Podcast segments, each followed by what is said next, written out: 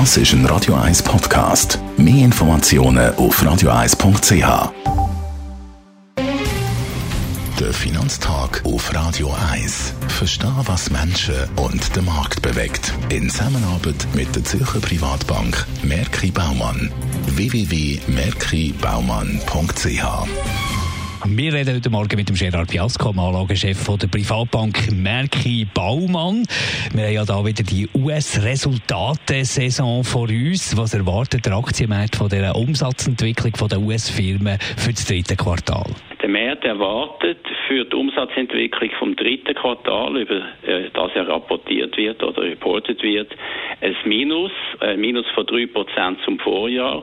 Allerdings ist das dann weniger Minus in der Umsatzentwicklung zum Vorjahr als im zweiten Quartal. Das heisst, es ist eine relative Verbesserung, aber immer noch ein Minus verglichen zum Vorjahr. Also wie Gewinnentwicklung eher stärker erwartet als die Umsatzentwicklung?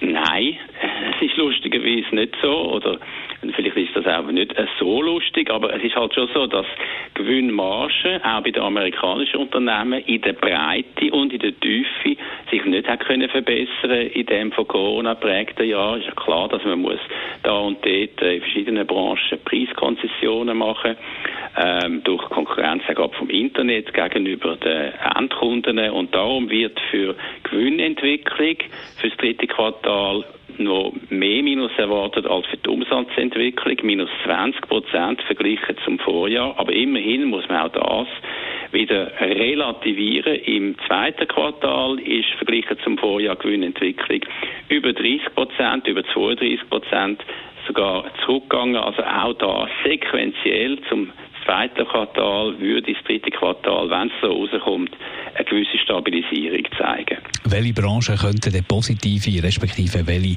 negative Tendenzen zeigen?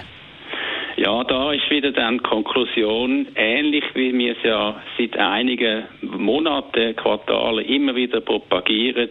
Es ist halt ein Fokus angezeigt auf die weniger konjunkturabhängigen Branchen, auf die sogenannten defensiveren Branchen, vor allem die, die auch noch ein Wachstum langfristig zeigen. Warum ist das so? Es ist klar, dass in dem von Corona prägten Jahr auch im dritten Quartal die konjunkturabhängigen, die zyklischen Branchen eher negative Tendenzen werden zeigen. Wer wird positive Tendenzen zeigen bei der Resultatentwicklung vom dritten Quartal bei den amerikanischen Unternehmen? Ist einerseits natürlich Technologie, wo Marktanteil gönnt gegenüber der sogenannten Old Economy, aber vor allem auch, und das vergisst man immer wieder, und die sind momentan auch günstig bewertet, diese Aktien vom Gesundheitssektor, also Pharmaaktien insbesondere, sollten in der Resultatentwicklung im dritten Quartal ihre positive Tendenz fortsetzen. Danke vielmals, Gerard Piasco, der Anlagechef der Privatbank Merki Baumann. Der Finanztag gibt auch als Podcast auf radioeis.ch. Präsentiert von der Zürcher Privatbank Merki Baumann. www.merkibaumann.ch